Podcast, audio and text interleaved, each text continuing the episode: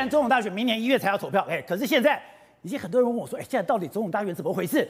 当然讲的，在整个选举里面，我们这只关于戴立安做的民调是可被信任的，而最近又做了一个新的民调，这个新的民调，导播我们看哦，当然又是赖清德、侯友宜、柯文哲三个人沙卡都。可我们要注意到这个沙卡都的趋势里面，我们看这张图，赖清德基本上他维持了一个平盘，都在三十八、三十八点四、三十八点三，其实没有变。而我觉得值得注意的是侯友宜，侯友宜是慢慢有点下滑，最高的刚刚讲他之前二十九、二十六，现在变二十四。当然我们看到了。柯文哲，柯文哲基本上也是平盘，看起来二十就是柯文哲的天花板，挡住了，他也上不去。另外一个就是郭台铭，郭台铭刚刚讲的，对于赖清德来讲，他一样啊，四十二、四十、三十八一样有一个天花板也卡住，他其实没有再往上高。可是吧，郭台铭到这个地方来讲，他到了二十三点七，二十三点七就跟侯友谊开始有一点接近了。当然讲了，柯文哲还是一样，十九点五，二十的天花板对他来讲。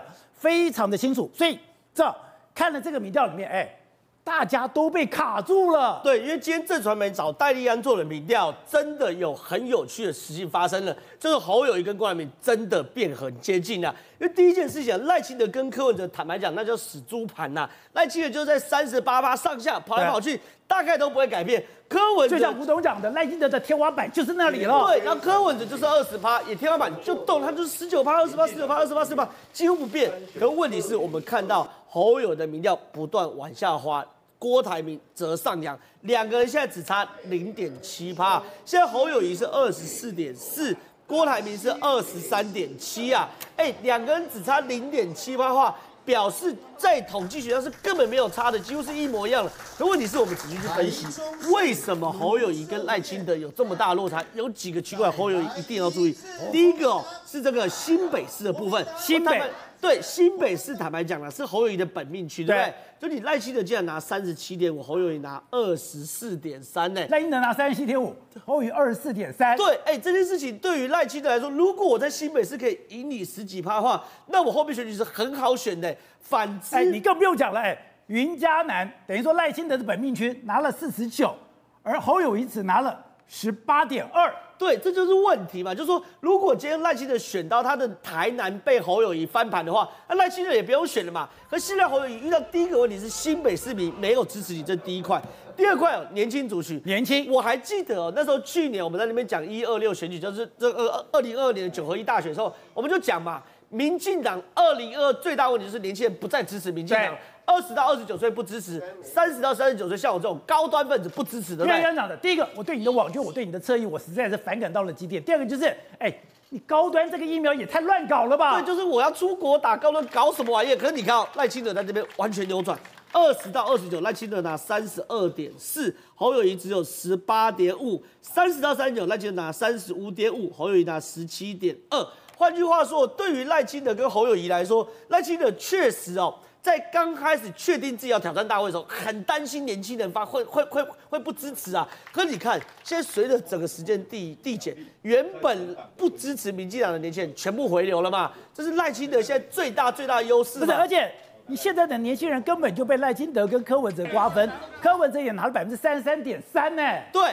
柯文哲拿三十三点三，其实是柯文哲强势嘛。对，所以你看两个人都拿三十几、三十几，那反而是侯友谊就被挤压压缩了嘛。好，另外一件事情呢，还有叫做定于一尊的问题哦。你看我们常讲一个政党提名的候选人哦，如果在自己政党拿不到八成五左右的支持度，你不知道定于一尊嘛？哦、你看赖清德的民进党支持度是多少？八十六点一。可侯友谊的国民党支持度多少？七十三点零。就是董事长讲你内斗嘛。你国民党在打嘛，你们在互殴嘛，对，所以国民党内部说哇，有疑侯论哦，侯友宜是不行等等，所以导致侯友宜连国民党的盘都都不拢嘛，所以你看这个交叉分析很清楚，把它分析下来后就知道，那赖清德其实也有他的疑虑哦。照理讲，哎，激进党是台湾最毒的政党，哎，激进党真正支持赖清德不该五十八点五，未明确回答的竟然。刚刚讲的激进党未明确回答到四十一点五，因为激进党现在有几个状况，一个激进党有部分跟英系合作，啊，另外一个激进党希望跟赖清德讲抢什么？抢台独支持者，就是台独基本盘的基本盘嘛。所以基进党现在对于赖清德来说，反而确实也是一个需要去思考部分。可总而言之，言而总之哦，你仔细看往下看最下面的政治立场，对，泛绿的其实有支持赖清德是百分之八十二点九，泛蓝的支持侯友宜的只有百分之六十五，其中泛蓝被柯文哲波分的分走十六点多啊，所以现在泛蓝是实质上的分裂，就是侯友宜现在最大的问题嘛，所以整个局哦，所以泛蓝被柯文哲分走了，被柯文哲分走嘛，所以对于赖清德来说，当然很希望这种沙卡多状况，可是偏偏哦。国民党越乱哦，柯文哲出来参选的这个意志力越坚强，所以从正传媒这份新的民调，你可以看到，确实哦，侯友宜现在有好几块需要补强：一，你蓝区的基本盘你要兜齐；二，新北市本命区要兜齐；三，年轻人不可以出那么多，否则侯友宜很危险。而且你现在看到是，哎，现在民进党根本就已经死，哎，那我觉得，他已经锁定了侯友宜。现在针对侯友宜，我管你什么的，哎，各种的力量狂轰滥炸，而且我觉得可怕的是。你现在打的时候的，哎，我觉得这个跟国民党不一样。我自己这样观察，国民党咬完就是咬一口就跑，咬一口就跑。可是民进党不是，民进党只要咬了以后就咬下去，就算没有破口，就要咬出破口，咬出破口我把你咬烂，咬烂以后我让你自己腐败，腐败了以后我就让你自己等于说这败血病死掉。跟国民党完全不一样，现在他们就是用这样子去针对侯友谊的。民进党早就针对侯友谊成立猎猴小组，真假的？当然是猎猴小组。我讲几件事，猎猴小组两个最最最需要的这关注，第一个就是何博文。为什么？因为何博文过去的新北市就是打侯友谊的嘛。那何博文现在要参选立委，在做立委初选，所以何博文是猎侯小组中一个非常重要的成员。另外一个，大家仔细看，民进党人事异动。把卓冠霖新北市议员拉到民进党当发言人，为什么？因为他们就假定未来侯友谊落跑的时候，就从新北市议会的民进党的议会党团开始做发动嘛。所以这个猎侯小组，其实坦白讲，民进党不管哦，是郭台铭跟侯友谊的民调怎么样，可你可以看到他们的配置很清楚，就把侯友谊设定为最强的假想敌来杀他。董事长，我们常常讲哦，政治是一起之前全部都是黑暗，哎。之前侯友谊这么高，然后一赖清德这么低，这么多，怎么一下子猪羊变色了呢？现在这个情况就是很简单，国民党最晚七月份的全代会要确定他的候选人，对不对？按照这个德性下去的话，那国民党不管是哪一位的哈，就是推出来的这个民调，我们今天看出来嘛，大概是二十五趴上下，对不对？二十五趴上下的话，就是另外一个洪秀柱啊。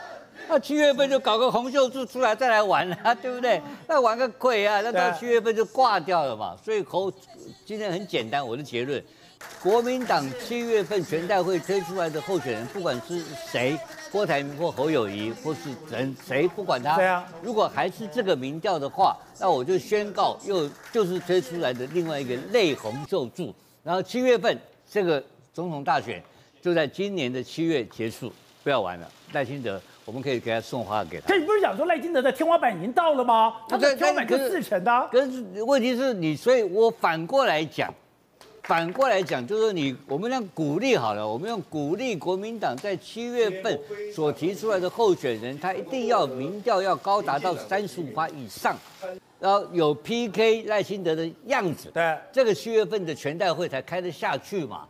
那为那这个可能性有没有存在？所以你说，哎，国民党现在问题不在提谁，而是说你的整个气气势能不能拉上来？当然是嘛，就是民调决定输赢嘛。你七月份全代会你提个二十五趴的，还是提个三十八趴的，到底是哪一个比较对嘛？当然是三三，我讲二十五趴，我不要讲说对，我对。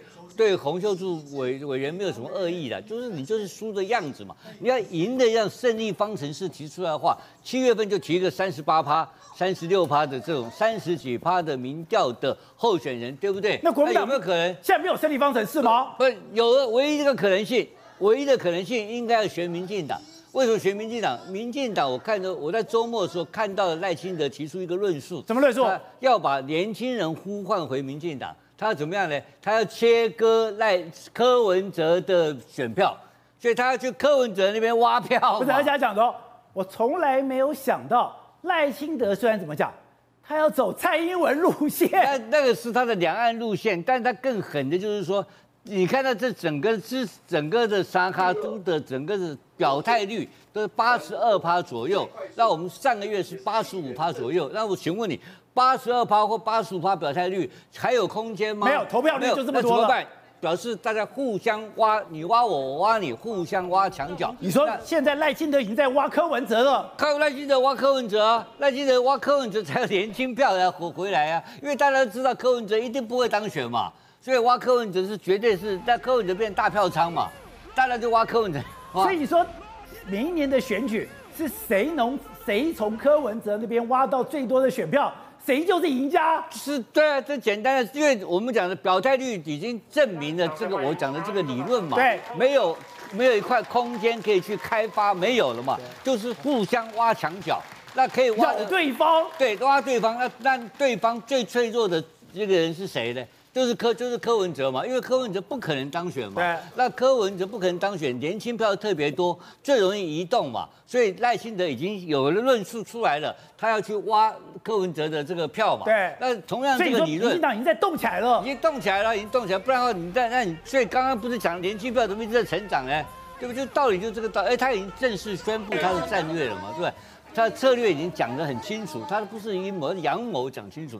那反过来，你只要国民党的候选人能够跟赖清德学习同样的赖氏战法，对，去挖柯文哲就好啊。查柯文哲，那柯文哲这个一挖，他二十趴，你挖个十趴过来，你就变成三十六了吗？对哈、哦，很容易的嘛，对不对？而且七月份来得及啊，柯文哲反正他不会当选，他也没有组织，他都是空气嘛。对。对不对？可是柯文哲怎么选，他都有十九、二十趴呀。对，所以说他那二十趴怎么来的？我们都分析过，我们做过交叉分析。柯文哲的二十趴里面，大部分是跟蓝色的互动嘛，真假的？白蓝互动嘛。所以今天只要蓝军的候选人，所以柯文哲是跟蓝军互动，蓝军的互动啊。你看他的，你看整个民调的，刚才讲的，在泛蓝里面支持侯友谊六十五点八。